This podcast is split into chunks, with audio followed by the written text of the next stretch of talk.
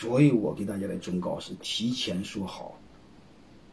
啊，两个人在公司的这话语权一大一小，协议约定好。这个事儿以谁创业为主，啊，就以谁为主创业，谁就说了算。你比如男人创业，嗯，这个表决权就是男人说了算，分红权不变。如果这个事儿是女人张罗的，那就让女人说了算，那个人就不要说了算。你放弃你的表决权，既然你们是一家人，分红权还是各五十对五十。提前说好，因为你只要不提前说好，人是有想象力的。你比如你先创业的，我半年之后过来的，这两年内你说了算，他是能理解的。你要过个三五年，你要过个十来年，你说你说这事不是咱俩一起做的，他他根本就不相信。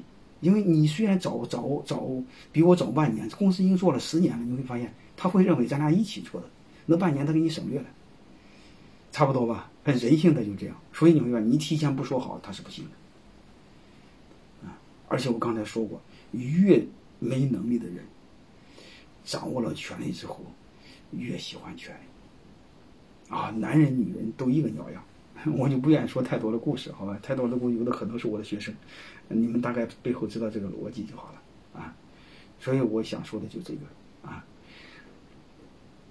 当然，你们还还可以做更极端的一个，这也是我一个学生，因为这是视频会在全网上播，我就不愿意说太具体。怎么太具体呢？这个也是供你们参考，啊，我一个学生这么做的，就是男的权利不变，分红权的男的不要，啊，全部给女的。其实背后这么个逻辑：男的管公司，女的管家。你也可以这么说：男的管公司，女的管男的。啊，这个供你们参考，啊，这个也非常好。嗯不管怎么着，你能把问题解决就好了。就是我负责挣钱，你负责花钱，但是你别管我。嗯，你怎么花钱我也不管你。啊，其实说是这个说法，你看你一年真正往家里拿回好几个亿，比如说好几个亿，拿回家好几千万，这个钱你俩不商量真解决不了的。啊，还是要商量。但是不管怎么，先说好。那你商量是你商量的事儿，是吧？最起码来说，他心里有底，这事我最终我说了算。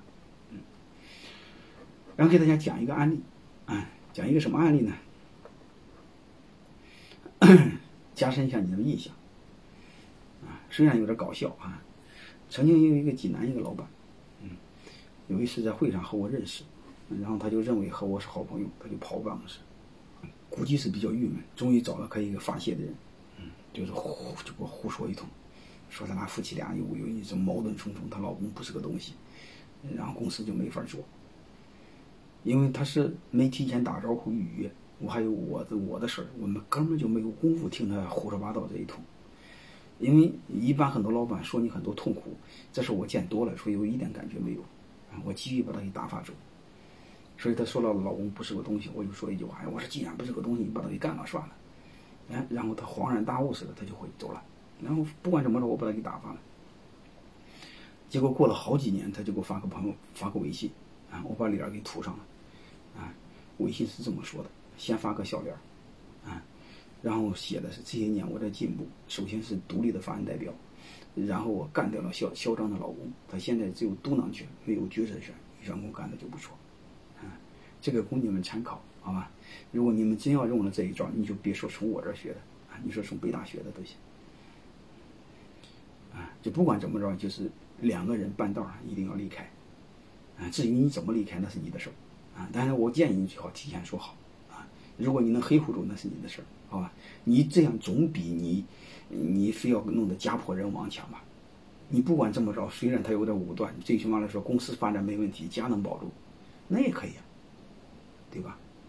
呃，而且你还给他一个督囊权，就是让他发牢骚嘛。你自己面子你也不给人家，你发牢骚再给人家，对吧？